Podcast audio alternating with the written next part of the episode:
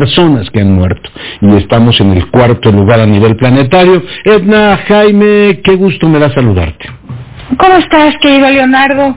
Oye, pues la vez pasada me quedé, eh, me faltó tiempo para hablar de los fideicomisos.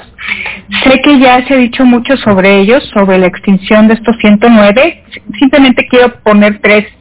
No, hay perdón de Dios que le falte tiempo a una mujer tan brillante como ti, mi querida Edna. Tendremos que buscar una sección casi diaria para ti. Pero cuéntanos, ¿cuál es tu opinión? hoy la gente salió en un grito desesperado ante el Senado tratando de que te escuchen, que los escuchen. ¿Cuál es tu punto de vista, Edna? A ver, querido Leonardo, tenemos más de 300 fideicomisos vigentes. La primera pregunta es ¿por qué estos 109? El, el eh, secretario de Hacienda eh, eh, da una explicación en un video que estuvo circulando en las redes sociales y a mí me, encantaría tenerlo enfrente para decirle por qué estos 109 y no el resto. Pues parece que se ensaña con la comunidad científica, Leonardo, son 65 fondos con ACIT, 26 fondos que apoyan a centros de investigación y parece que son fideicomisos que funcionan muy bien, tienen estructura, son transparentes, cumplen con su función, porque sí debo decirte, Leonardo, que en México Evalúa en un tiempo estuvimos promoviendo la idea de revisarlos. Eh, porque algunos de ellos no tenían un buen manejo, no tenían estructura orgánica, no tenían buenas prácticas de transparencia y sí se prestan malos manejos, ciertamente. Entonces mi segunda reflexión, la primera es ¿por qué estos 109 y no otros? con qué evidencia están tomando la decisión. Si los argumentos del secretario de Hacienda fueran suficientemente robustos, entonces, ¿cómo explica que no estén tocando, no están afectando a un grupo importante de fideicomisos que van a seguir eh, eh, eh, vigentes? Entonces ahí creo que hace agua el argumento, ¿no? Eh, y, hace más agua cuando dice el presidente, vamos a mandar a una serie de comisionados o comisarios para demostrar que no funcionaban una vez que ya los extinguieron, lo cual sí, es, no hace agua, está en el fondo del mar, mi querida Etna. Bueno, ese es el segundo punto, punto que quería abordar, eh, Leonardo. Si en estos 109 fideicomisos hubo malos manejos, con su extinción quedan exonerados quienes, quienes mm. eh, hicieron, tuvieron eh, conductas inapropiadas o ilegales.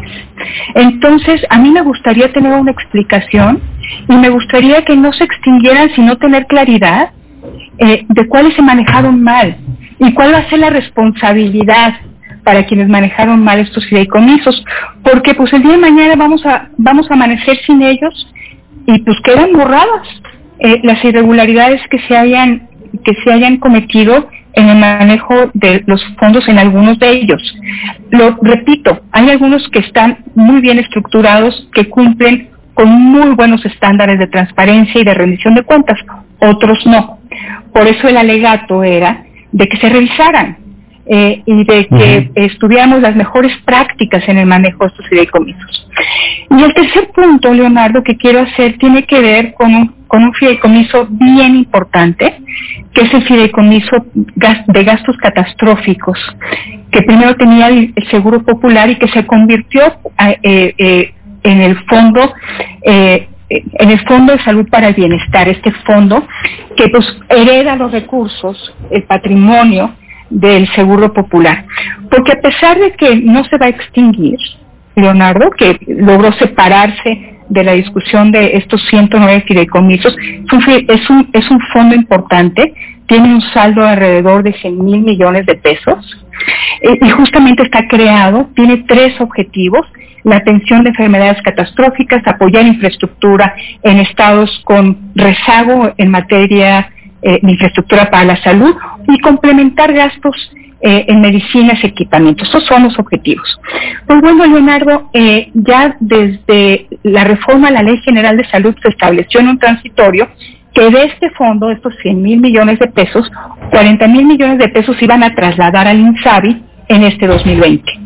Sabemos que ya se, ya, se tomaron 20 mil millones de pesos, no sabemos el destino, no sabemos si cumple con los objetivos eh, establecidos en este fideicomiso, pero sabemos que 20 mil ya se tomaron, no sabemos si se van a tomar el resto de 20 mil previstos para este año. El siguiente año, Leonardo, ya en la ley de ingresos se establece que para el INSABI se tomarán 33 millones de pesos de este fondo. ¿Cuál es la repercusión? Que nos quedarán otros 30 mil millones de pesos para el 2021 de un fondo que no estaba destinado para gastarse así, que estaba reservado para gastos catastróficos. Están financiando al INSABI, la atención a población abierta, y el tema es que para el después del 2021 el diluvio. ¿Cómo vamos a financiar la atención a la salud de la población abierta? Ya no tendremos este fondo. Entonces, a pesar de estar protegidos estos recursos en una estructura de fideicomiso con objetivos muy claros, se va a disponer de estos recursos y no tenemos la certeza si es eh, si se apegarán a los objetivos establecidos en dicho fideicomiso. Entonces, pues esto lo pongo sobre la mesa a pesar de que no entra en la discusión de, la extinción, este, pues la TESOFE va a tener eh, pues la capacidad de decidir dónde se van esos recursos y nos vamos a acabar. General. Sí, se va a ir al general, Leonardo. para los que estaban reservados. Pues mi querida Edna, un placer como siempre escucharte y te agradezco mucho que hayas estado esta, esta semana con nosotros.